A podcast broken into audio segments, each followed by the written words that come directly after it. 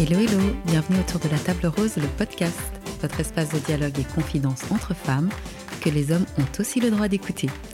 Ici, on parle de tout, relations humaines, sexualité, estime de soi et de nombreux autres sujets sans tabou.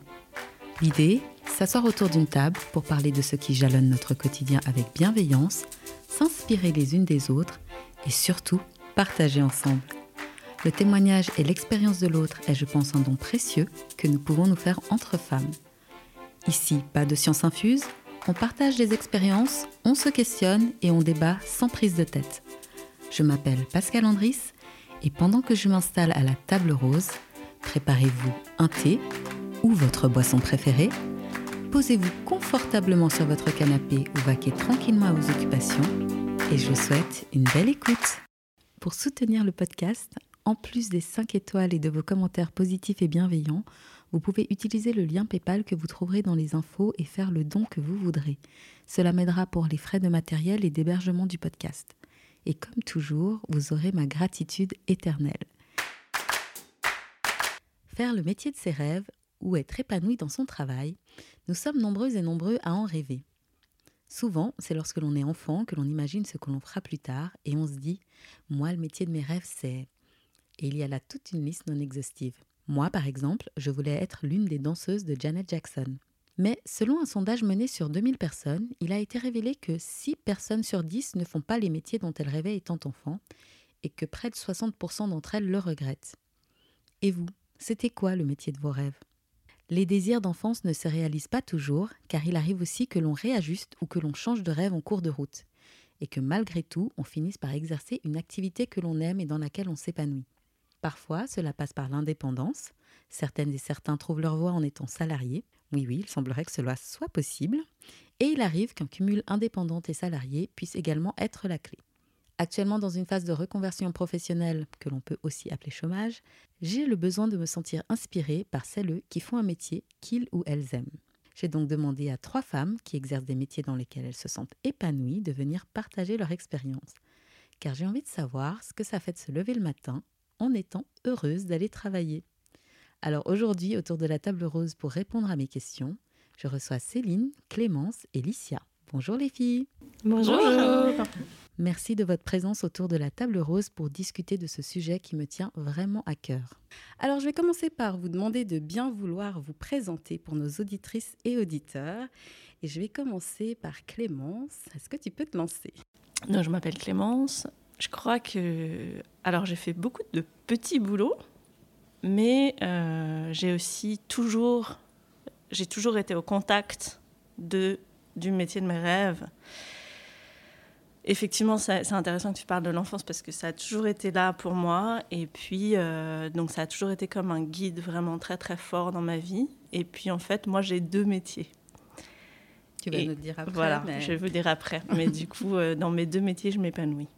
Et si tu dois te décrire en trois mots euh, Je dirais enthousiaste, persévérante et profonde. Très bien, merci. Licia, qui es-tu euh, Moi, je suis Licia. Euh, je fais également plusieurs métiers. et ça a été. en fait, c'est un, peu, c'est un peu plusieurs choses à la fois. C'est-à-dire que c'était à la fois une évidence et à la fois un concours de circonstances. Donc euh, voilà, il y a plusieurs, euh, il y a plusieurs aspects euh, à la finalité, on va dire. Et, et voilà. si tu dois te décrire en trois mots. je dirais aimante, persévérante et déjantée. Céline, qui es-tu? Euh, je suis un drôle d'animal, je pense.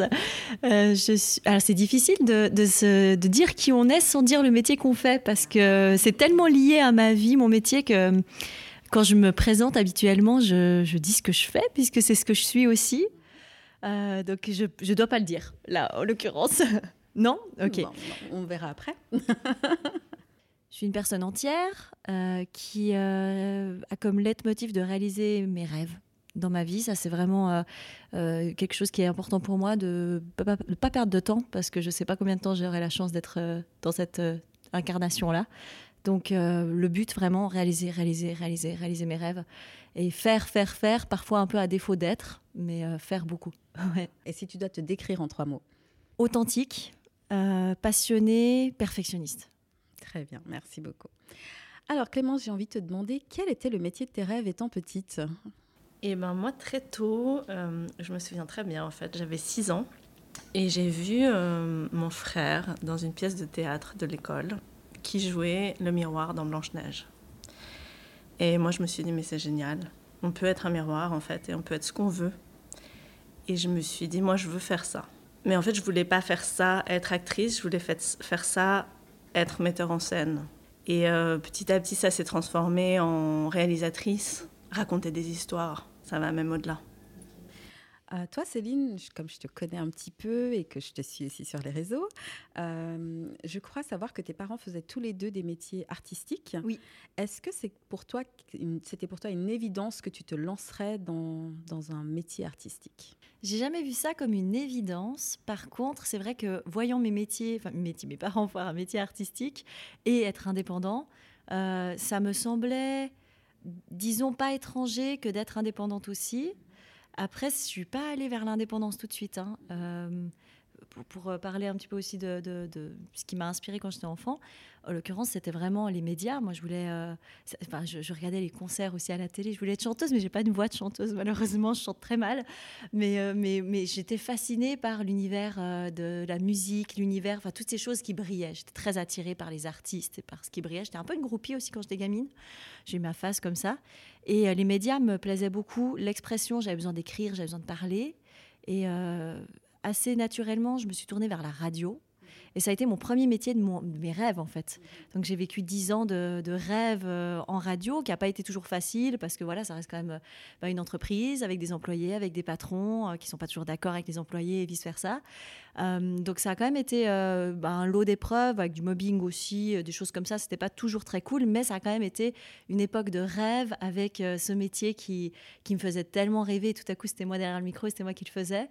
Donc ça a commencé comme ça, le métier de mes rêves a commencé comme ça, puis ensuite ça a glissé, mais peut-être j'en parle déjà, peut-être je parle déjà trop, euh, donc euh, on verra si ça rejoint d'autres de tes questions, mais ça, ça a dévié plus tard. Mm. mais pendant ce métier de tes rêves, en fait, donc euh, dans la radio, est-ce que tu as l'occasion de rencontrer justement certains artistes ah oui. dont tu as pu être groupie? Ah oui, complètement, oui, oui, oui, oui, oui, tout à fait.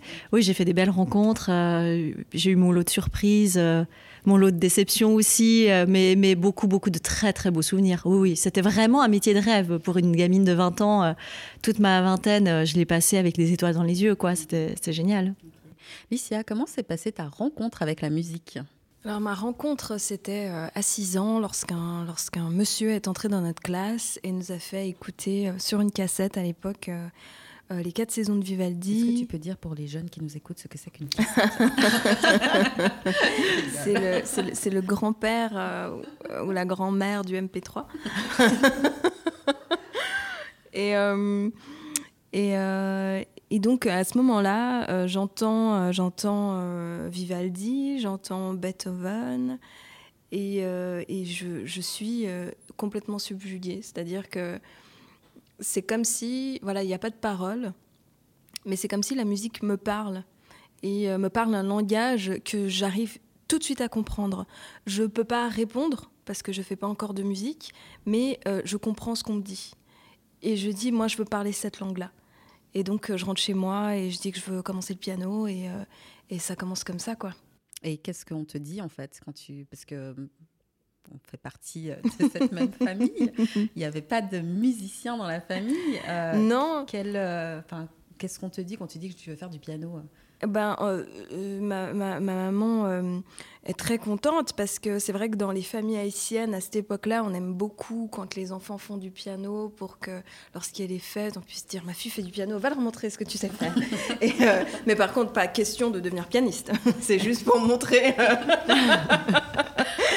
Euh, et, et, donc, euh, et donc voilà, mais après, c'est vraiment après ça, a encore euh, ça a encore bougé parce que il y, a eu la, chanson etc et là ça a été compliqué dans la famille parce que ben, déjà, quand on est petite, on, aimerait bien impressionner les grands. Et moi, je me souviens d'un moment où j'avais 12 ans et que ben, j'étais complètement fan de Céline Dion et que mon rêve, c'était de devenir chanteuse. Et puis, donc, je travaille une chanson, je travaille une chanson et puis je vais la montrer euh, à mes deux grandes sœurs euh, qui explosent de rire euh, en disant, avec une voix pareille, à nulle part. Ah non, non, mais ça m'avait marqué. Et je m'étais dit, à ce moment-là, je vais leur montrer je vais leur montrer parce qu'aujourd'hui elles se moquent, mais un jour euh, elles me regarderont comme ça.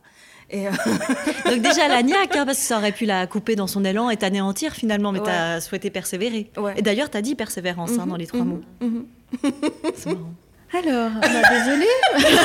Parce qu'on a quand même la grande sœur qui est là aussi. Ouais, hein. Moi, alors, je ne m'en souviens même pas.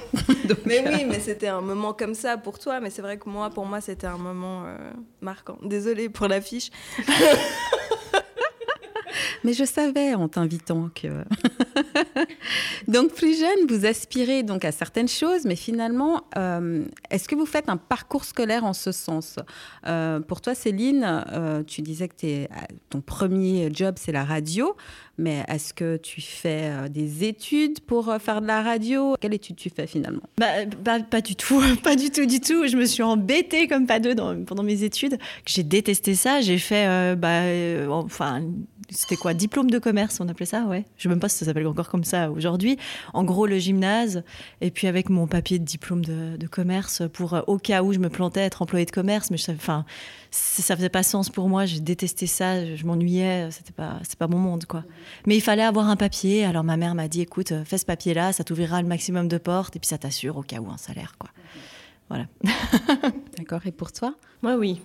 J'ai toujours fait les études qui avaient du sens par rapport à là où je voulais aller. Je suis française, donc euh, j'ai fait un lycée euh, avec une option euh, cinéma. Donc dès la seconde, on avait, on avait quelque chose comme 8 heures de cours par semaine autour de ça. Et ensuite, j'ai continué euh, première, terminale. Donc, on a fait des films, on a fait des films en 16 mm, tous les vieux formats euh, vidéo qui existaient, H8, euh, etc. Et puis après, j'ai, moi, je suis normande, hein, donc j'habitais en Normandie et j'ai voulu quitter la Normandie, contrairement à plein de, mes camarades qui, eux, ont continué au, BTS audiovisuel qu'il y avait aussi dans notre lycée. moi, j'ai voulu partir à Paris. Mais à Paris, comme je venais d'un autre rectorat qui avait beaucoup, beaucoup de demandes pour la fac d'audiovisuel, je ne pouvais pas m'inscrire là, donc je me suis inscrite en fac de Scandinave. de Scandinave. En fait, dans la ville d'où je viens, Armand, il y avait le festival du cinéma nordique. Et, euh, et, donc j'ai vu plein, plein, plein, plein de films euh, scandinaves. Et j'étais à l'époque, plus aujourd'hui, mais à l'époque, j'étais une grande fan de Lars von Trier. Et du coup, je m'étais dit, je vais aller faire la même école que lui au Danemark. Et je suis partie au Danemark. j'ai découvert son école. J'avais 17 ans. Et j'ai découvert son école à Ebeltoft, un bled euh, au Danemark. Et je me suis dit, mais quelle horreur, je ne veux pas du tout venir là. Ça me paraissait très, très ennuyeux. Euh. Et du coup, je suis partie à Barcelone.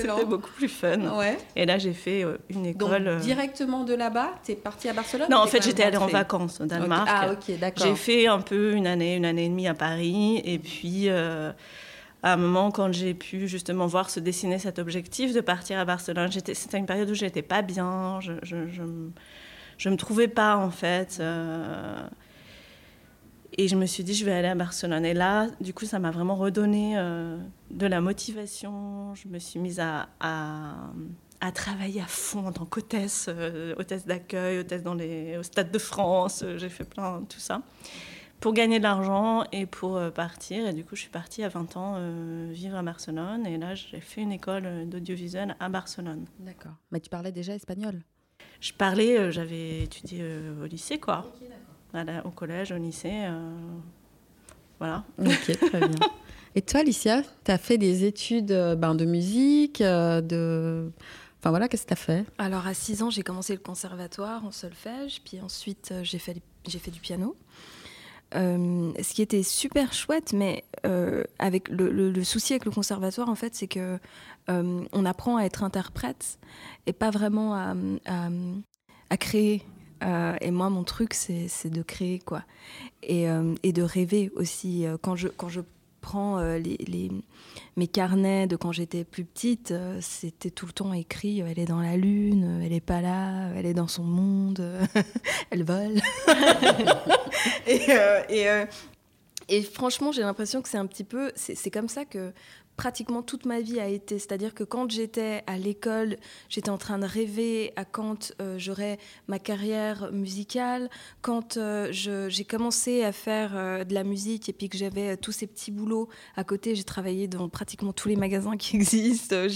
Voilà, je euh, j'étais en train de mettre en place en fait des stratégies euh, pour ma carrière. Quand j'étais euh, à l'université, bah, j'écrivais des chansons en classe et je préparais mon départ pour, pour, pour New York. Parce qu'un des trucs que j'ai fait aussi, c'était que quand je, vraiment j'étais en sociologie et j'étais en train de me dire, faut que je me casse, faut que je parte à New York, faut que je tente ma chance. Sauf que j'avais ni argent ni rien du tout, donc j'ai je me souviendrai toujours, j'ai pris cette décision, c'était genre en novembre 2006, et j'ai commencé à chercher un job, et j'ai trouvé pour janvier 2007 un travail à l'aéroport, ce qui m'arrangeait beaucoup, parce que les horaires, euh, ça, commence tellement tôt, que je pouvais faire semblant d'aller à l'Uni, donc pour ma mère, et euh, en fait j'allais travailler. Et avec mon premier salaire, pour m'assurer que je partais, ben, je me suis acheté mon billet d'avion, pour, on était donc fin janvier, et je me suis acheté mon billet d'avion pour octobre. Et euh, donc pendant six mois, je n'ai absolument rien dit, j'ai fait comme si je continuais à aller à l'école. Et, euh, pendant ce temps, bah, j'ai enregistré euh, tout un album en secret, en fait, qui n'est jamais sorti finalement. et puis, avec ça, je suis partie après aux États-Unis pour essayer de, de, tenter ma chance. Donc, il y a vraiment ce côté où, en fait, voilà, tout est possible, euh, j'essaie des trucs, euh, je, enfin voilà, c'est... Céline, toi, tu, donc, tu travailles à la radio, a priori c'est euh, le job de tes rêves. Pourquoi tu décides d'arrêter? Je crois que vers 28-29 ans, je me suis rendu compte que en fait, la vie en entreprise, c'était pas quelque chose qui pouvait m'épanouir. Euh, je suis quelqu'un de finalement très solitaire qui a besoin de contrôler beaucoup. Oui, je travaille sur moi aussi pour ça. mais, effectivement, je, suis, je suis plutôt quelqu'un qui suis une leaduse et j'ai besoin de prendre mes décisions et de travailler pour moi. Et en fait, euh, il y a eu un concours de circonstances, euh, il y a eu un, euh, une expérience malheureuse à la radio où j'ai changé de radio et je suis partie sur une autre radio. Et puis, une personne a réussi à me faire virer aussitôt que j'étais arrivée, alors que tout se passait très bien. Voilà, les jalousies féminines. Hein. Et ça, ça m'a dégoûté. Ça, ça, ça m'a terminé en fait. Ça a été vraiment la goutte d'eau parce que j'avais quand même morflé un peu en termes de mobbing, etc. Mais après, je suis pas à plaindre, mais voilà, c'est des expériences de vie. Mais ça a été la goutte d'eau où je me suis dit, ok, non, moi, je, je peux plus de ça. Je, maintenant, je prends mon indépendance et je vais faire ce qu'il faut pour moi. Et donc, en gros, à ce moment-là, c'était euh, j'étais dans un tel état psychologique, ça m'a tellement atteint, euh, c'était d'une telle bassesse que soit en gros là j'allais plonger dans une dépression et j'étais pas bien du tout, euh, ou alors j'allais utiliser cette énergie pour faire un truc créatif et positif. Et ça faisait un bail, mais vraiment un bail que j'avais envie, que je rêvais d'ouvrir une, une, boutique en ligne bohème avec des euh, bijoux bohèmes parce que je, vibre bohème, hein, c'est vraiment ma mon identité. Euh, et du coup, voilà, je me suis dit, ok, ben, mets toute cette énergie, va pas au prud'homme, fais pas ce genre de truc, mets toute cette énergie pour construire quelque chose plutôt qu'essayer de me rendre justice. Et ça a marché comme ça. Et c'est là que j'ai mis euh, mon premier pied dans l'indépendance et ce qui est aujourd'hui, euh, après encore un chemin, arrivé à je crois finalement le, meilleur métier, le plus épanouissant pour moi sur le plan artistique et tout ça, mais qui n'est pas ce, shop en, ligne. Ça, ça a été vraiment le pied à l'étrier. Donc en fait, euh, ça c'est un peu, euh, on va dire, le, moment à la radio où euh, voilà, c'est un peu ton moment clé qui ah te qui a déclenché que tu te lances là-dedans. Mais il faut, il faut un moment clé, je mhm. pense.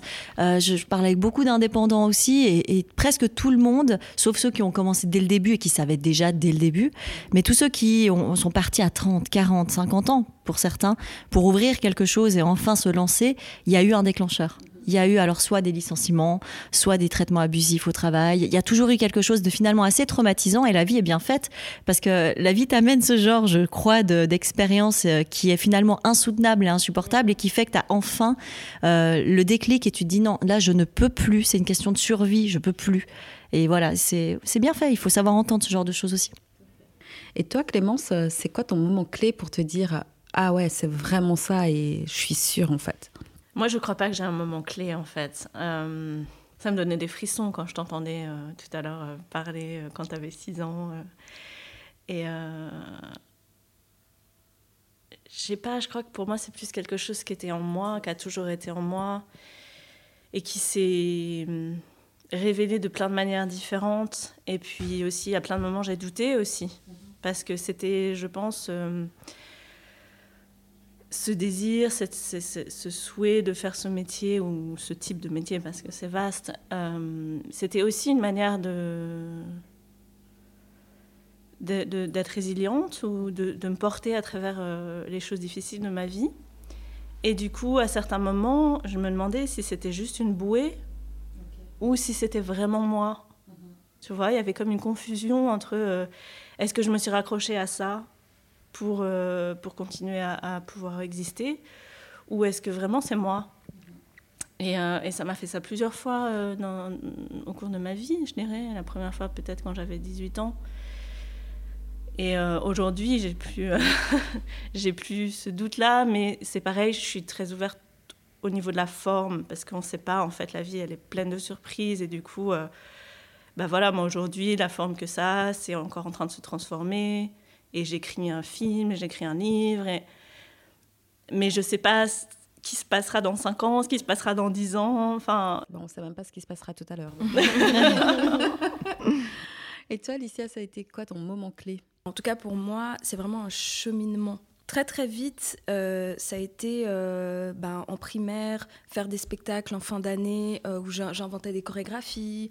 ensuite au cycle, pareil. Ensuite, j'ai commencé à chanter. et puis au collège, j'ai fait mon travail de Mathieu, qui était donc mon premier album. Donc vraiment, il y avait une espèce de cohérence. Euh, ensuite, ben voilà, j'ai fait, euh, je, suis partie euh, donc aux États-Unis, puis au Canada, et puis genre une fois que j'étais au Canada, j'aime bien raconter cette histoire parce qu'elle est tellement folle. donc je suis en train de chercher, voir un petit peu ce qu'il y a, des castings, des, des, des, trucs et tout, et je tombe sur ce casting à Brooklyn, sauf que moi je suis à Montréal, puis le casting il est le lendemain à 9h, il est 17h, qu'est-ce que je fais? Alors je, je repars là où il y a toutes mes affaires, j'avais deux immenses valises. Je saute dans le premier bus de nuit que je trouve, je fonce là-bas, à Brooklyn, et j'arrive à 7 h du mat. Et j'avais la chance d'avoir une pote euh, qui, qui, qui, était avant à l'Uni avec moi, puis qui habitait là à New York, qui m'a pris mes valises, puis moi je suis allée faire le casting, puis je l'ai gagné, puis ça m'a permis de, de, faire mon premier concert euh, euh, bah, à Brooklyn. Sauf que une fois que ça s'était terminé, j'avais plus d'argent parce que ça faisait plusieurs mois que j'étais partie. Et donc je reviens ici et c'est toujours un peu comme ça. C'est-à-dire que euh, il y a quelque chose de super, puis après ça se termine. Puis après on est là, mais en fait, il euh, n'y a plus rien. Puis en fait, à ce moment-là, je rencontre, quand je rentre, je rencontre mon guitariste, euh, et là, on commence à faire des petits concerts, et puis euh, tout d'un coup, ça reprend. Et puis j'essaie de faire des demandes à la ville de Genève, etc., pour avoir un peu de financement pour faire un album, mais tout le monde me dit non. Et je me dis, ouais, bon, ok, donc ça marchera pas. Puis en fait, je m'inscris sur un site de financement participatif, et là, en 75 jours, je récolte 100 000 euros, et donc, ah ben finalement, je vais pouvoir faire mon album. Et puis en fait, c'est toujours comme ça, des espèces de montagnes russes comme ça.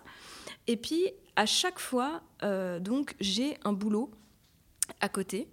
Euh, donc ouais, je travaille dans différents endroits. Mais à chaque fois que j'ai un boulot, je suis toujours en train de me dire, ok, donc il faut que je travaille là en tout cas quatre mois. Après, je démissionne. Après, parce que le but c'est de faire des économies pour pouvoir soit acheter euh, des vêtements pour la scène, soit acheter... c'est toujours ça le but en fait.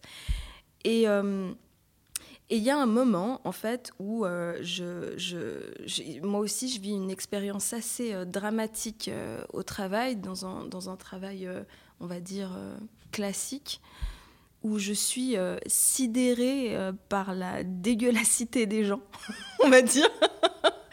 et, et, je me dis, et, c'est à ce moment-là, en plus, je suis, je suis enceinte, et je me dis, mais en fait, non, non, non. Et donc, à ce moment-là, je me dis, OK, je vais prendre euh, euh, les choses que j'aime faire, vraiment, que j'adore faire le plus. Je me fais ma liste et je regarde comment je peux me faire rémunérer pour le faire. Alors, j'aime chanter, j'aime écrire, j'aime l'admin et créer des trucs. Donc, on va voir comment on peut, on peut faire ça.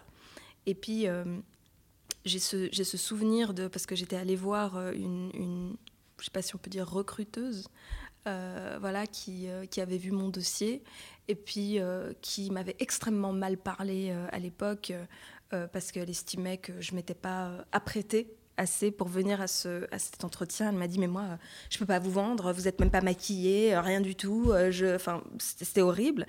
Et elle regarde mon dossier, et puis, euh, donc moi, je suis artiste, mais aussi assistante administrative. Et elle regarde que la partie assistante administrative. Puis euh, je lui dis, non, mais je suis aussi artiste et tout. Elle fait, oui, bon, écoutez, ça, enfin, voilà. Et là, ça, ça m'a énervé. Donc, exactement comme quand j'avais 12 ans, je me dis, je vais te prouver. Euh, et, quelques temps plus tard, donc, euh, je,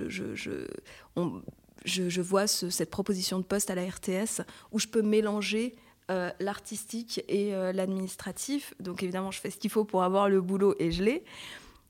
Et là, c'est la première fois, désolé, c'était un peu long, mais c'est la première fois où je vais à un boulot et je ne me demande ni quand est-ce que je vais démissionner. Tous les matins, je suis hyper heureuse d'y aller. Je, y a, mais enfin voilà. Et à ce moment-là, je me dis, ok, là, là, y es. Là, c'est c'est le bon équilibre. C'est le bon équilibre. Et puis là, je me lance en fait pour faire tout le reste, à savoir écrire un livre, continuer à faire la musique, euh, faire ce boulot-là, me lancer dans un autre défi qui est l'animation télé. Enfin bref, et là, en fait, il y a toutes les portes qui s'ouvrent parce que cette fois, tous les feux sont ouverts. Super, merci beaucoup. Euh, donc, bien ce moment où vous décidez de vous lancer euh, dans ce que vous aimez vraiment faire. Donc, toi, Céline, tu nous dis, bah voilà, tu veux te lancer dans, dans cette histoire de boutique bohème. Euh, concrètement, ça se passe comment? C'est quoi les, les, étapes, en fait? Pour ouvrir une boutique bohème, qu'est-ce que tu fais? Qu'est-ce que tu dis? Qu'est-ce que tu dois avoir pour pouvoir le faire? Bah à ce moment-là, tu, tu, rentres dans un milieu déjà que tu connais pas. Alors, il va falloir inventer parce que personne t'a formé. Hein, donc voilà. Mais euh, je crois qu'à ce moment-là, il m'a fallu, euh, il m'a fallu être inventive et puis me poser les bonnes questions. C'est-à-dire, euh, tu as besoin de quoi? Ok, tu vas lancer cette boutique, il faut, bah, il faut un nom, il faut un logo, il faut un univers, qu'est-ce que tu as envie de transmettre, euh, qu'est-ce que tu as envie de vendre, pourquoi tu as envie de vendre ça? Euh, voilà, je me suis posé un peu toutes ces questions, mais c'est venu assez naturellement parce que je baignais déjà dans cet univers bohème depuis des, de longues années. Donc c'était un peu, enfin, je vais pouvoir exprimer et montrer au monde finalement ce monde bohème qui m'habite. Et ça a commencé avec ce, shop de bijoux. Donc il a fallu trouver aussi des, artisans avec qui travailler. Et puis pourquoi travailler avec plutôt ces artisans-là et pas d'autres? Qu'est-ce qui me plaisait dans leurs bijoux? Qu'est-ce qui me plaisait dans leur éthique? Donc euh, oui, c'est des mois et des mois de préparation dans l'ombre pour ensuite pouvoir enfin exposer euh, bah, au grand public euh, tes propositions. Après, est-ce que ça va être bien reçu, pas bien reçu? Est-ce que voilà, il y a plein, plein de questions qui se posent, mais mais en même temps, il n'y avait pas trop de doutes parce que j'avais pas peur non plus parce que je, je, sentais que c'était juste pour moi. Je sentais que c'était ça coulait de source. C'était enfin le moment. Et puis je, je m'offrais enfin ce moment aussi.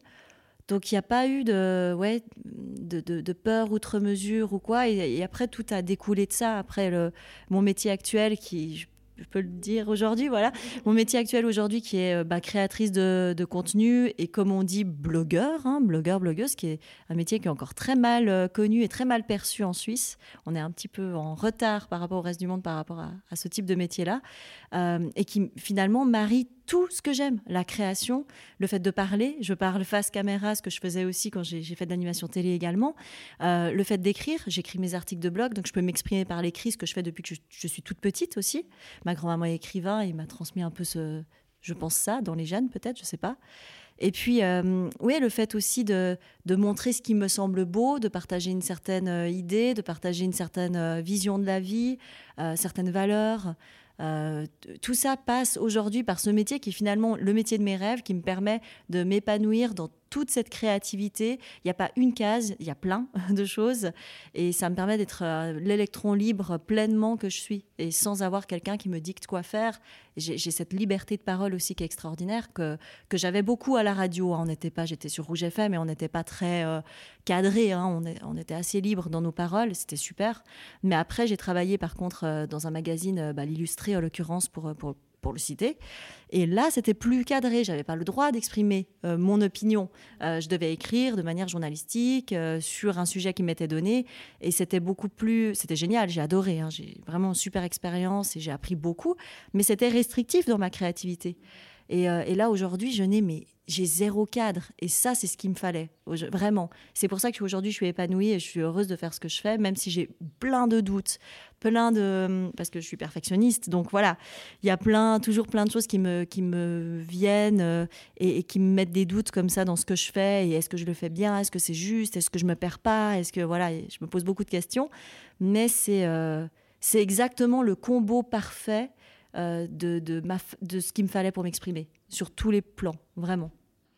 Et euh, mais donc, quand tu, tu euh, décides de te lancer, donc tu crées un site internet?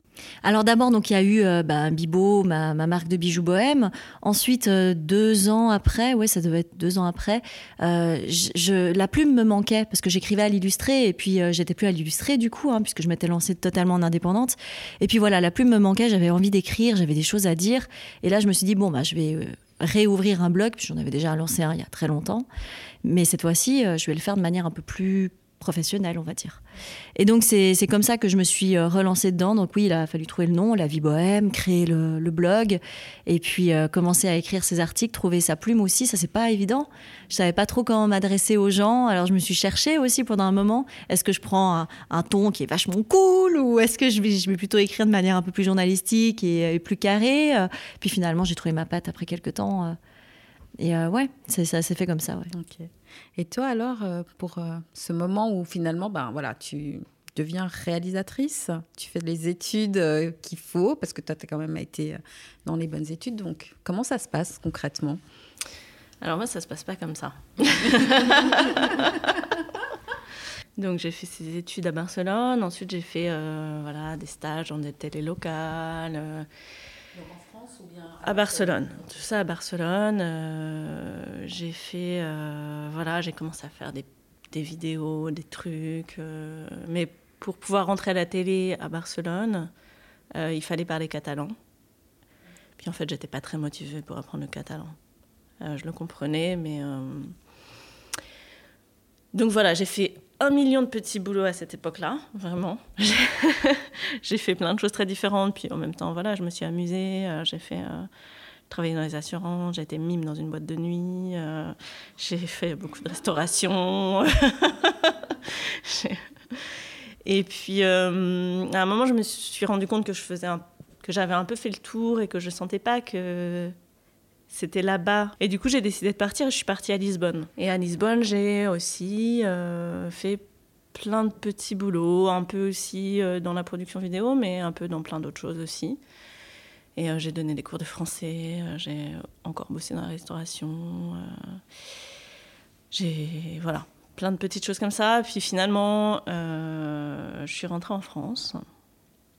Donc ça, c'est combien de temps à peu près pour qu'on puisse situer entre ça, Barcelone, Barcelone j'ai passé 5 ans. Lisbonne, j'ai passé un, peu plus d'un an. Donc je suis rentrée en France, j'avais 26 ans. Retour en France. Là, j'ai commencé à trouver vraiment des boulots de monteuse je me suis dit, voilà, moi je me, me focalisais sur le montage, puis c'était déjà ce que j'avais décidé après mon école. C'était pas si simple pour moi d'aller à la rencontre du travail, de, de, rentrer dans le monde du travail. C'était aujourd'hui, voilà, en rétrospective, je pourrais dire que bah, j'avais beaucoup de, barrières intérieures en fait. Mais bon, quand même, j'ai réussi. J'ai trouvé, il y a un réalisateur qui a une boîte de prod à Paris euh, avec qui j'ai travaillé pendant près de 10 ans finalement en tant qu'indépendante. Moi, j'ai toujours été indépendante. Qui m'a donné ma chance, et puis ça s'est bien passé, et puis c'était chouette. Euh, mais voilà, moi, c'était, j'étais vraiment pas très à l'aise pour aller promouvoir mon travail, me mettre en avant. C'était pas du tout euh, quelque chose avec lequel j'étais à l'aise.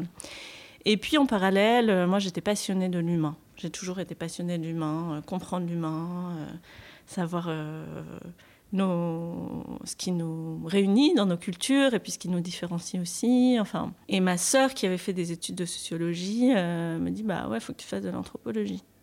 Et du coup, je décide de m'inscrire à distance à la fac de Toulouse en sociologie et donc anthropologie, puisque pour faire de l'anthropologie, il fallait faire de la sociologie. Et ça, ça a été quelque chose qui m'a. Euh... Puis je sentais aussi que par rapport à moi, ce que je voulais accomplir en tant que réalisatrice, puisque c'était mon objectif, Euh, il me manquait en fait, j'avais tout un background technique qui était assez bien, mais il me manquait tout un background euh, plus euh, de maîtrise, de, par exemple, pour, pour, pouvoir interviewer les personnes que j'avais envie d'interviewer ou de vraiment pouvoir être au niveau intellectuellement et puis conceptuellement en fait. Euh, de, ces personnes-là. Et puis avoir du coup la structure, moi j'avais jamais fait la fac, donc avoir la structure aussi que la fac apporte. Puis à peu près au même moment, en fait, j'ai commencé euh, une thérapie. Et ça aussi, en fait, ça m'a vraiment euh, permis de petit à petit lever tout ce qui pouvait entraver mon accomplissement. Et donc de fil en aiguille, bah, je me suis retrouvée à faire une formation pour devenir thérapeute. Et donc j'ai fini ma formation il y a à peu près deux ans, un an et demi, deux ans. Euh, ça fait plus de trois ans que je reçois des clients maintenant en thérapie. Et euh, je continue à me former puisque dans la forme de thérapie que je fais, qui est la gestalt thérapie, on s'engage vraiment à la formation continue. Il y a une formation que je fais en ce moment en ligne sur le traumatisme. Le formateur qui est aussi thérapeute, il, nous dit en fait, euh, dans la thérapie, on ne cherche pas à faire changer les gens. On, les accompagne à retrouver ce qu'ils ont perdu. C'est tellement vrai. Et moi, je crois que c'est ça, voilà, tout le cheminement que j'ai fait et que je fais encore. Et du coup, c'est ce rêve d'enfant de, de réaliser, de, de, de, raconter des histoires à travers euh, le média du, cinéma, mais aussi d'autres. Voilà, j'ai été euh, lever les obstacles à l'intérieur de moi pour pouvoir y arriver. Et puis en fait, c'est assez chouette parce que quand je suis arrivée dans la région euh, il y a trois ans, moi du coup j'avais un peu laissé tomber quelque part cette idée de, travailler dans l'audiovisuel et, et, et, en fait quand je suis arrivée dans la région, donc moi je cherchais à développer plutôt le côté euh, thérapeute. Et, euh, mais je m'étais quand même inscrite dans une agence euh, de freelance qui s'appelle Coworkies, où ils sont basés à Annecy, mais ils existent aussi à Genève. Et je trouvais génial, ils proposaient de, se pitcher soi. Et c'était vraiment génial, et je me suis dit, je vais faire l'exercice, parce que je trouve que c'est un super exercice, c'est un super exercice aussi pour prendre la parole en public, pour plein de raisons. Et, et je l'ai fait. Et puis en fait, un ou deux mois plus tard, ils m'ont appelé, ils m'ont dit, bah, on a un client à Genève qui serait intéressé par ton profil. Et je me suis retrouvée à travailler dans une grande maison de luxe genevoise en tant que chef de projet vidéo. Donc là, ça fait plus de deux ans que je travaille là-bas. Euh, ça a été une super expérience. Euh, je suis très reconnaissante euh, à la personne qui m'a embauchée, de m'avoir vraiment donné cette opportunité, d'avoir su voir en moi ce que j'arrivais pas forcément à moi communiquer. Et et voilà, ça, a été une super expérience. Toujours, euh, j'ai appris plein de choses. Et puis aujourd'hui, je suis en train de sortir petit à petit de ça, justement pour laisser d'un côté plus de place à la thérapie, euh, à accompagner les personnes, et puis plus de place à mes projets à moi, vraiment, et qui sont aujourd'hui donc l'écriture d'un long métrage d'animation et un livre. D'accord, super, merci. Une fois que vous avez pris votre décision, ben, pour toi d'être euh, blogueuse, pour toi d'aller de, dans la réalisation et au même encore euh, dans la gestalt thérapie, toi Alicia d'être chanteuse, est-ce que vous êtes sentie soutenue par vos familles et vos amis? Moi, j'ai été soutenue par ma mère, mais j'ai pas été soutenue par ma famille autrement, pour ce qui est en tout cas de. En fait, pour ainsi dire jamais, tout ce qui était métier public, je crois, a, pas mal gêné euh, mes proches. J'ai été soutenue beaucoup par mon mari, bien entendu aussi, mais c'est vrai que, euh, ouais, euh, il y, a une sorte de tabou là autour. Je sais pas, quelque chose qui est pas qui est pas encore tout à fait fluide là autour. Donc non, soutien, j'ai pas j'ai pas non plus été désoutenue, mais je n'ai pas reçu de soutien. On, m'a jamais félicité, boosté ou ce genre de choses là. Ce qui est pas grave, hein, on se construit seul aussi. Mais non, non, pas, pas spécialement.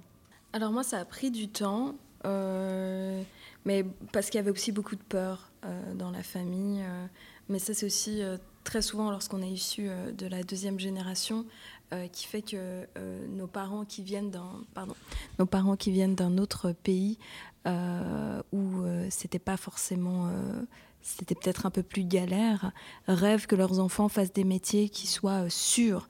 Et le fait que j'ai choisi la saltimbanquitude. C'était un peu compliqué euh, à accepter. Euh, donc, euh, donc c'était pas non plus voilà j'ai pas été désoutenue mais c'était pas non plus ah oui ma fille vas-y t'as tout ce qu'il faut je crois en toi non c'était pas comme ça et tes amis Alors, mes amis, euh, tout le temps, ouais. Ils ont, ils ont tout le temps. Je me souviens aussi euh, de certains qui étaient là euh, dans mes premiers concerts. Ils étaient là à tous les concerts. ils, connaissaient les chansons par cœur. C'était vraiment mignon. Et. Et, et, voilà. Mais dans mes amis, c'est assez particulier parce qu'ils sont très. tout ce que je décide de faire, en fait, ou tout ce que j'accomplis, en fait, c'est presque comme s'ils n'étaient pas étonnés. Euh, parce que c'est un peu, euh, enfin, à partir du moment où on t'a rencontré, euh, on a vu que t'étais, enfin, que tu, enfin, que tu pourrais faire ce que tu veux, quoi. Et, et parce que je, je, je, me donne toujours les moyens de, de, de faire ce que j'ai envie de faire.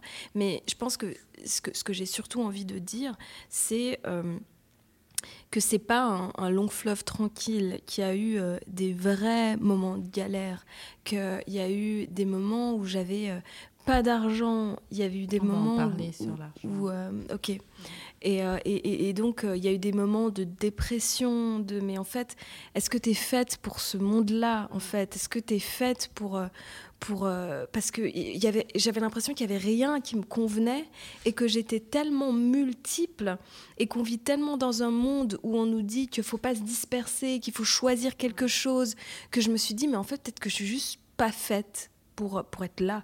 Euh, ou que je suis faite pour un monde qui n'existe pas encore, tu vois. Et, euh, donc beaucoup de découragement et, beaucoup de, euh, de tristesse, de douleur, voilà. Mais au fond de moi, une petite flamme qui, qui a toujours été allumée, on va dire, et que même lorsque j'étais au fond du trou, je sentais cette petite chaleur. Et je pense que c'est euh, la seule et unique raison qui fait que je suis encore là aujourd'hui, que j'ai la chance d'être maman et que je peux euh, insuffler cette chaleur-là à, mon fils et, euh, et, ouais, et aller de l'avant. quoi. Je me reconnais beaucoup dans ce qu'elle vient de dire. Vraiment, c'est pas un long fleuve, un long fleuve tranquille. réaliser le métier de ses rêves et enfin être là où on est censé peut-être être pour s'épanouir, euh, ça, ça tombe pas comme ça. Euh, voilà, non, c'est pas un conte de fées. Non, c'est pas magique. non, il faut beaucoup de travail, il faut de la persévérance, il faut aussi euh, justement avoir une telle passion qu'on ne se décourage pas et que tous ces moments-là qu'on vit qui nous mettent au fond du gouffre, effectivement, il y en a, il y en a quand même beaucoup. Euh, ouais, cette flamme-là, je, la sens. Euh, pareil, je, comprends ce que tu veux dire c'est peut-être quelque chose qui nous réunit d'ailleurs aussi les trois, hein, finalement, cette, cette passion et ce truc qui fait que on a continué malgré tout, on est allé, on est allé là où on devait aller, quoi, malgré tout. Euh, je pense que c'est le cas de beaucoup de passionnés comme nous et de beaucoup de gens qui finalement se sont peut-être réalisés ou sont en train de se réaliser dans ce qu'ils souhaitent euh, profondément et qui sortent du cadre aussi. Mais c'est ça, c'est vrai, c'est que c'est tellement difficile que si t'es pas passionné, ça, ah, passe pas. Euh, enfin, non, non, c'est clair. Ouais. Toi, le soutien de la famille, des amis sur ce que tu décidais de faire? Alors moi, il y a déjà une petite chose que, sur laquelle j'aimerais rebondir, c'est que je crois que effectivement, il y a beaucoup de soi, il y a beaucoup d'avoir une volonté, de savoir où on va aller, etc. Mais je crois que c'est hyper important aussi d'amener cette idée que euh, on s'en sort pas non plus sans les autres. C'est qu'il y a aussi toujours quelque part euh, un soutien des autres. On travaillait l'autre jour sur la résilience et il y avait vraiment cette idée, la résilience, elle naît dans l'altérité. Elle est, rendue possible dans l'altérité. Et puis je crois que c'est vraiment important. On vit dans une société très individualiste où on peut nous faire croire que c'est, on peut faire tout tout seul, etc. C'est vrai que la force de caractère joue. C'est vrai. Moi, je, peux en témoigner dans ma propre expérience. Mais je pense aussi qu'il y a vraiment des choses dont on n'a même peut-être pas conscience. Et c'est peut-être là-dessus que ce serait intéressant d'aller regarder. Mais où, où ont été les soutiens justement humains dans notre cheminement? Et moi, je crois, dans mon cheminement, j'ai jamais senti d'entrave euh, de, la part de mes proches. Et plus j'ai avancé, en fait, plus presque je pourrais dire que je que, que, que me suis sentie soutenue. Je pense qu'une des grandes figures de résilience dans ma vie, c'est ma sœur. Puis ça me touche de le dire. Euh, Ouais. C'est vraiment une personne qui m'a. Qui a toujours voulu que je m'en sorte. Qui a toujours voulu le meilleur pour moi. Et ça. Euh,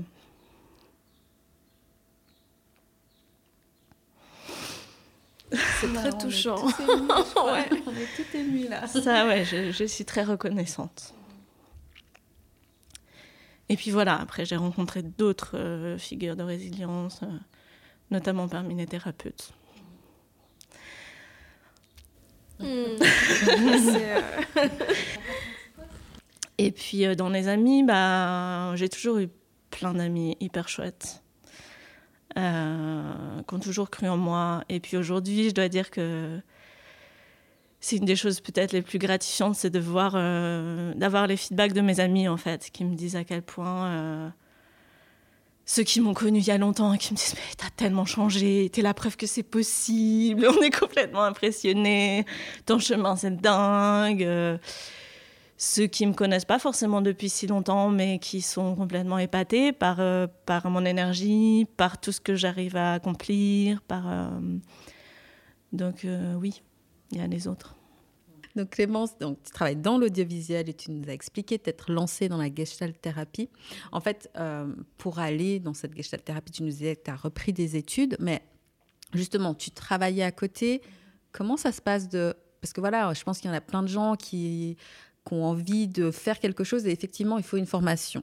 Et euh, comment ça s'est passé pour toi de te relancer là-dedans tout en travaillant à côté? Euh, Ben voilà, quand on a peut-être 20 euh, ans passés, peut-être la trentaine, on se dit les études, enfin, replonger là-dedans, voilà quoi. Donc, comment ça s'est passé pour toi? Moi déjà, je crois que ça, c'est une grande erreur, de croire que les études, c'est quand on a 20 ans, puis après, c'est fini. Et je trouve qu'à l'heure actuelle, en plus, c'est complètement dépassé, cette vision du monde et, la vision du monde de on aura un boulot toute notre vie, toujours la même chose. Enfin, puis je crois qu'on est tellement multiple, on est tellement riche en tant que personne que c'est dommage de ne pas explorer justement le, panel de tout ce qu'on est, puis de ce que la vie offre. C'est tellement dingue tout ce qu'on peut apprendre. et, euh, et moi, je crois que quand j'ai recommencé à faire des études à 26 ans de sociologie, à partir de ce moment-là, j'ai plus arrêté en fait. C'est que j'ai fait ces trois années mais du coup, ça m'avait replongé dans, des lectures, dans voilà, découvrir la, la, philosophie, la psychologie, la sociologie, l'anthropologie, de lire plein de choses, de m'intéresser. Et maintenant, je continue à me former. Là, maintenant, je, fais une formation en ligne au Mexique. Alors, c'est génial parce qu'en fait, c'est le coronavirus qui a permis ça. Sans ça, euh, peut-être, j'aurais jamais eu accès à cette formation qui est absolument génial. Et puis, mais du coup, c'est la nuit. Donc, euh, pour l'instant, je ne me connecte pas la nuit, je rattrape. Mais là, ce serait bien que je commence à me connecter la nuit. Donc, je me dis, bon, il faut que je m'organise pour pas travailler jeudi matin. mais l'avantage d'être euh, freelance, en fait, c'est que je, m'organise comme je veux. Et, ça, c'est un truc génial.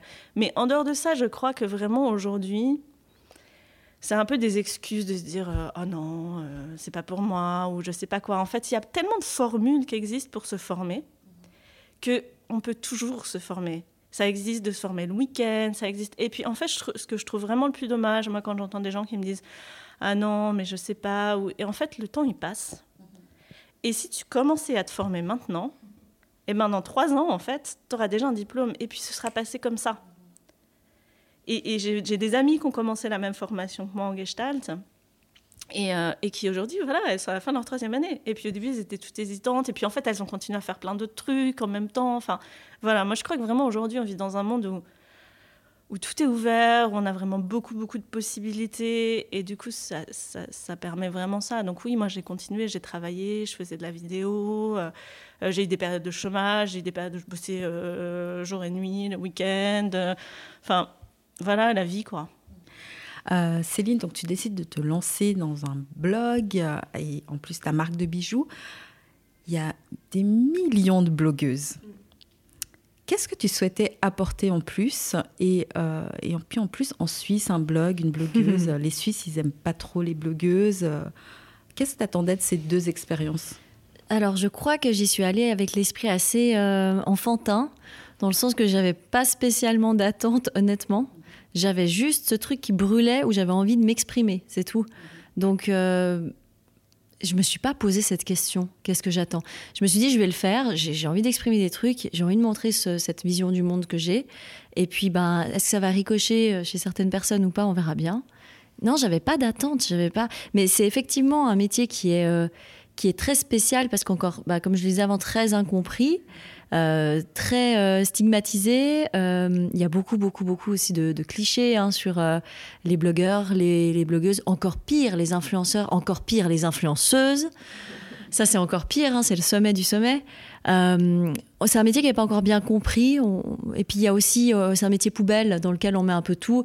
Euh, il y a beaucoup, beaucoup de, gens qui se lancent là-dedans juste par opportunité et par opportunisme pour faire de l'argent facile, pour obtenir des trucs gratos, qui n'ont pas finalement une vraie vision à partager ou une vraie idée à, à faire découvrir. Donc, oui, il n'y a pas de formation pour devenir ça. Donc c'est vrai qu'il y a beaucoup de confusions qui sont possibles et puis je peux pas en vouloir non plus aux gens qui, euh, oui, qui font des, confusions.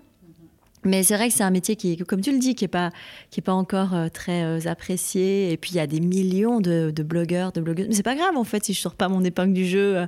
moi j'ai juste besoin de m'exprimer, c'est tout. J'ai juste envie de faire passer certaines jolies idées, quoi. C'est tout. Et si je peux poser une question, justement, tu parles de ta vision. C'est quoi la vision que toi tu as envie de partager? Le bohème, on croit souvent que c'est juste des habits. C'est pas des habits. Le bohème, c'est une véritable perception du monde. C'est le fait d'être accro à la liberté. C'est une certaine spiritualité. C'est euh, le fait d'être euh, intéressé par euh, le développement personnel aussi. c'est le fait de voir le monde d'une certaine façon, dans le sens tout est ouvert, tout est possible. on, est, on est très pacifiste aussi. nous, ce qu'on cherche, c'est beaucoup l'harmonie.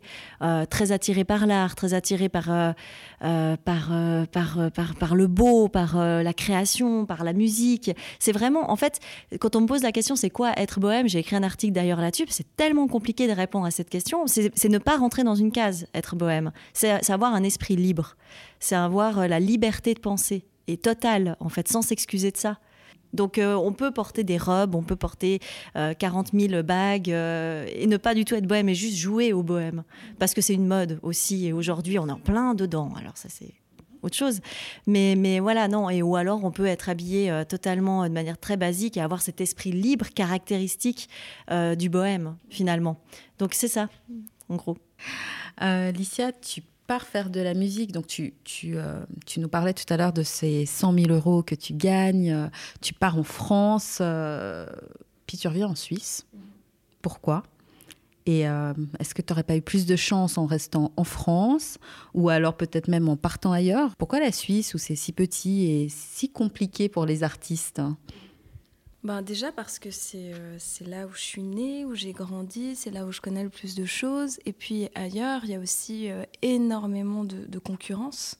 Euh, donc c'est encore plus difficile de sortir son, son, épingle du jeu.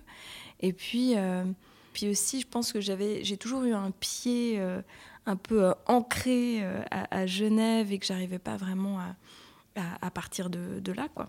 Mais est-ce que la Suisse accueille les artistes? Est-ce que la Suisse fait la place? Est-ce que la Suisse a envie d'écouter? La Suisse romande, j'ai envie de dire. Parce que la Suisse allemande, c'est très différent. Hein. C'est très différent. Eux, ils mettent en avant leurs artistes. Hein. Il y a un vrai truc qui se passe autour de, de, la musique euh, en bah, De la musique et de, et de, de l'art en général. Je veux dire, j'aime bien faire cette comparaison. Par exemple, quand euh, euh, on regarde le 20 minutes, le 20 Minuten, euh, dans les pages People, ah oui, ça va être des, des, des, people suisses-allemands. Mhm. Voilà.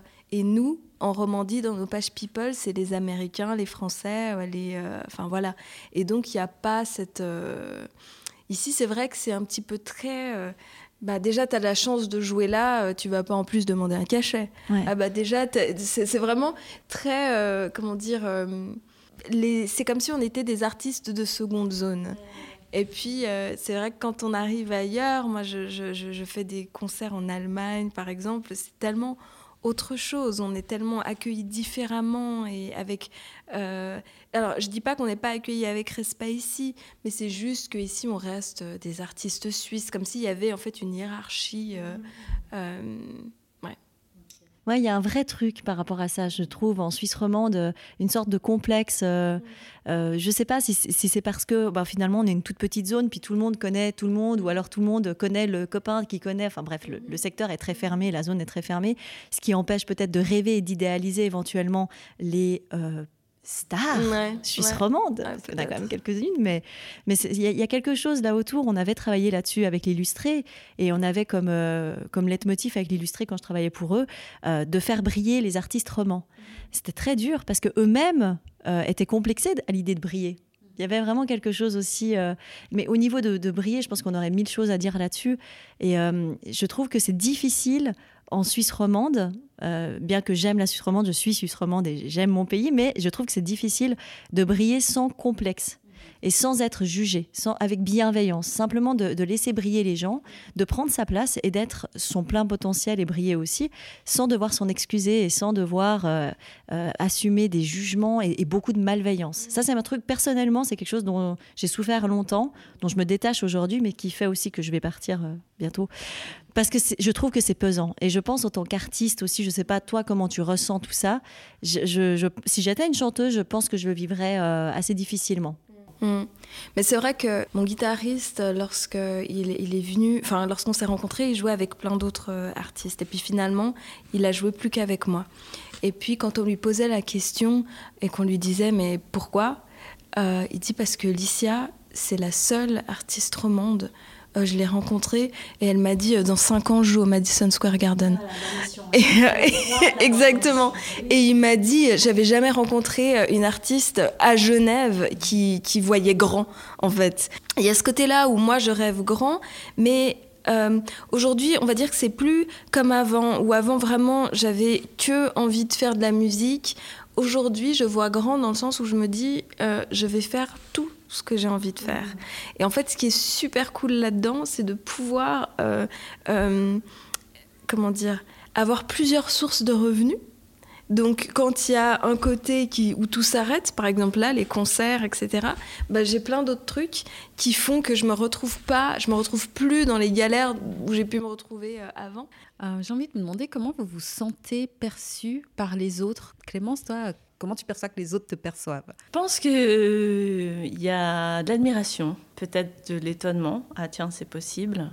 Euh, je pense que ça inspire. Et je pense que même s'il y a des gens qui, comme ça, au premier abord, se disent Ah, mais non, mais pour, pour moi, c'est pas si simple, ou pour moi, c'est pas possible, ou quelque part, ça, ça sème quelque chose, de, comme quoi c'est possible. Ouais. En tout cas, moi, je, perçois euh, beaucoup de choses très positives dans le regard des autres. Moi, il y a un peu des deux, enfin de 50 000 plutôt. Euh, Il y, a, y a justement les personnes qui, euh, qui sont admiratives, étonnées, euh, etc. Mais je, je réalise aussi que je suis un miroir pour certaines que qu'elles ne préféreraient ne pas voir. C'est-à-dire que justement, je leur impose euh, que c'est possible, alors que peut-être elles ont passé leur vie à s'imposer que ça ne l'était pas. Et euh, euh, je vais surtout voir ça chez d'autres mamans qui vont peut-être de manière inconsciente, j'en sais rien, mais vraiment être. Il y a celles qui ça va être de la véritable curiosité. Mais comment tu fais avec le petit Et puis parce que tu fais 150 000 trucs. Et puis il y a celles qui vont plutôt être dans le. Puis il est pas trop perturbé. Euh, et puis, euh, mais je, je pense qu'il y a, euh, comme tu dis, une fois le côté euh, ah mais elle m'énerve celle-là euh, à montrer euh, cette phase-là euh, de ah bah en fait c'est peut-être possible parce qu'en plus comme je l'ai dit pendant un moment j'étais seule euh, avec mon fils et donc et je faisais quand même. Je pense que on est toutes capables de le faire, accompagnées ou pas accompagnées. Je dis pas que ça va pas être compliqué, mais c'est possible en fait. Et c'est possible. Moi, j'ai vraiment envie d'inculquer ça à mon fils, qui puisse justement se dire mais ma mère, elle était libre. Et en fait, ma mère, elle s'est jamais dit. euh, euh, parce qu'il y a beaucoup de, mamans que je connais qui, qui me disent ouais mais moi euh, enfin voilà depuis que j'ai les enfants j'ai arrêté de ci ou de ça et moi je suis vraiment mais pourquoi en fait? Tu vois.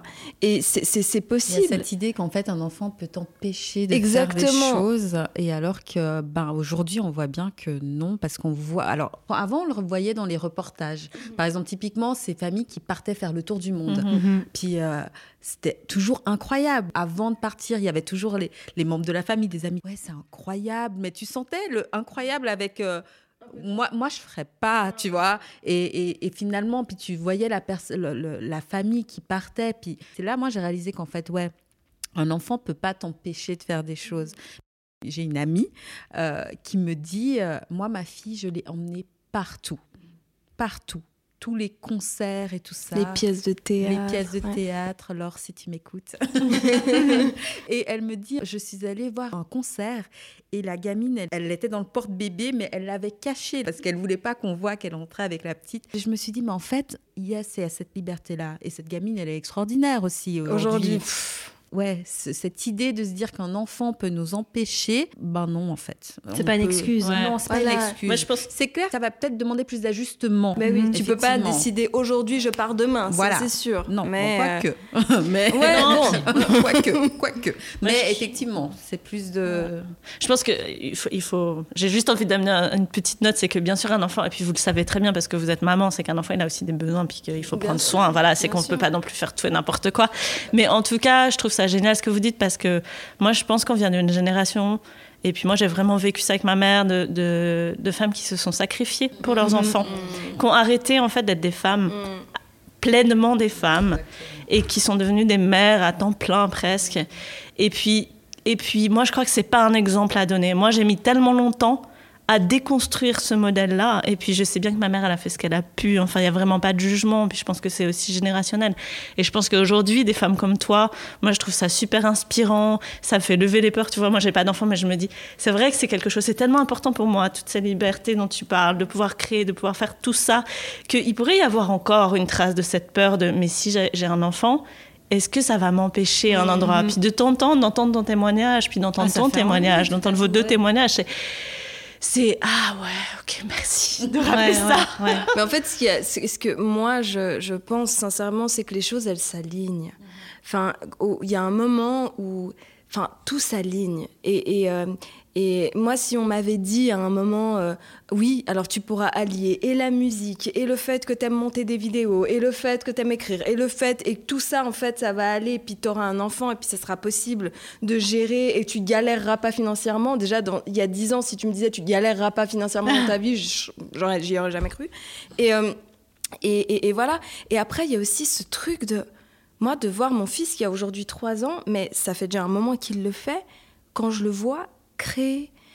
Mais ça, c'est un truc, et je me dis, et en fait, je lui ai transmis ça sans lui transmettre, parce qu'à aucun moment, je me suis assise avec lui. Alors, voici comment on crée. Enfin, tu vois, et, et de le voir inventer des chansons, euh, changer les paroles pour mettre des trucs drôles dessus, euh, ou, ou, Enfin, et, je suis là, mais en fait. Mais en fait, waouh, quoi, tu vois, parce que sans même le vouloir, euh, je suis en train de lui apporter quelque chose juste en étant moi, tu vois moi, j'aurais aimé, même si j'admire ma mère d'une autre manière, mais j'aurais aimé avoir une mère qui me fasse rêver, en fait, et tout en étant euh, là. Et moi, j'essaie vraiment de, donner ce truc-là et d'organiser ma vie pour pouvoir faire ce que je veux et en même temps donner du temps à, cet enfant pour, pour qu'il ne devienne pas un futur homme qui a besoin d'attention, besoin qu'on lui, hein. tu vois, non mais tu vois ce que je veux dire et qui va aller se faire réhabiliter euh, chez une femme, quoi. Tu vois ce que je veux dire? Donc, euh, non mais, c'est magique. Donc, essayer un maximum d'enlever deux, trois trucs. Évidemment, il y a des choses qu'il devra faire lui-même, mais tu sais, d'essayer de lui laisser euh, le moins de bagages qui vient de moi possible, tu vois, pour qu'il il ait à gérer avec ses bagages à lui et quelques-uns des miens, mais pas, euh, voilà, beaucoup moins. Et toi, alors, comment tu te sens euh, perçue par les autres, Céline? Alors, euh, ouais, comme toi, Alicia, je dirais qu'il y a il y a des choses, il y a, du bienveillant, il y a des gens qui sont aussi très inspirés, et, et c'est le cas notamment des, gens qui, me suivent et qui relèvent souvent ça. Ils me disent souvent que ça les inspire et que ça leur donne envie justement d'aller au bout de leurs rêves et d'aller vraiment réaliser ce qu'ils ont dans les tripes. Et puis j'ai aussi bah, le contraire, les gens que ça perturbe façon miroir. Et, et là, c'est moins sympa. Mais je, je m'en vais vite. Dans ces cas-là, je reste pas, je, ne souhaite pas convaincre. Ben, je veux pas convaincre qui que ce soit. C'est comme voilà. Mais, c'est vrai qu'il y, a aussi un message que je donne souvent et que je, répète souvent, c'est que finalement, tout est possible. Euh, les seules limites, on se les met à soi-même. Hein. et alors, c'est un peu cliché de le dire, mais finalement, c'est vrai que je l'ai réalisé moi-même et je l'ai vraiment compris et intégré moi-même, que finalement... Euh, euh, on a la chance d'être dans un pays libre, plus ou moins, on peut en débattre, etc. Mais euh, on est plutôt libre de nos faits et gestes. Donc on a la chance de pouvoir voyager quand il n'y a pas de Covid et de pouvoir faire ce qu'on souhaite faire et se réaliser. Et ça, c'est euh, finalement, ouais, la seule barrière, c'est nos croyances, c'est nos, ce qu'on nous a euh, fait croire, c'est ce qu'on a cru jusque-là, c'est nos a priori, c'est nos peurs, c'est, tout ça. Et quand on balaye tout ça, tout est possible. Quand on est des merdes, quand on a envie, quand on est volontaire, quand on croit, c'est vraiment tout est possible, quoi. Donc euh, c'est peut-être euh, un raccourci, c'est peut-être un peu utopiste, mais c'est vrai c'est vrai, c'est vrai, c'est vrai. En tout cas, moi, mon expérience, elle, elle va dans ce sens-là. Donc j'essaye toujours de transmettre ça aux gens qui aiment bien écouter ce que je leur raconte. Et puis, euh, et puis espoir, enfin j'ai espoir et j'espère que finalement mon style de vie inspire plus qu'il ne crée de jalousie finalement. Mm. Merci d'avoir écouté la première partie de cet épisode avec Céline, Clémence et Licia. Je vous donne rendez-vous dimanche pour la suite où elles vont nous parler d'argent, de ce qu'elles font comme métier et surtout d'oser avoir de l'audace pour gagner en liberté. En attendant, si elle vous manque déjà, je vous invite à les suivre sur Instagram. Céline est actuellement à Los Angeles et nous fait découvrir les lieux à travers ses yeux. Clémence vient tout juste de sortir un podcast Versus dans lequel elle détricote le sens des mots. Elicia en fait voir de toutes les couleurs dans la bonne humeur aux candidats de C'est ma question sur la RTS. Tous les liens sont dans la description. Merci d'avoir écouté ce nouvel épisode de Autour de la table rose. Pour me soutenir dans ce projet, laissez des commentaires trop sympas et bienveillants sur vos applications de podcast préférées. Pensez à cliquer sur toutes les petites étoiles, en particulier sur Apple Podcast, il y en a 5, et à le partager dans tous vos réseaux. Et surtout, abonnez-vous afin d'être alerté lors des nouveaux épisodes. En retour, vous aurez ma reconnaissance éternelle. Retrouvez autour de la table rose sur Instagram, Facebook et Twitter pour y déposer vos commentaires et même pour y proposer des sujets. Je me réjouis de vous lire et je vous dis à tantôt.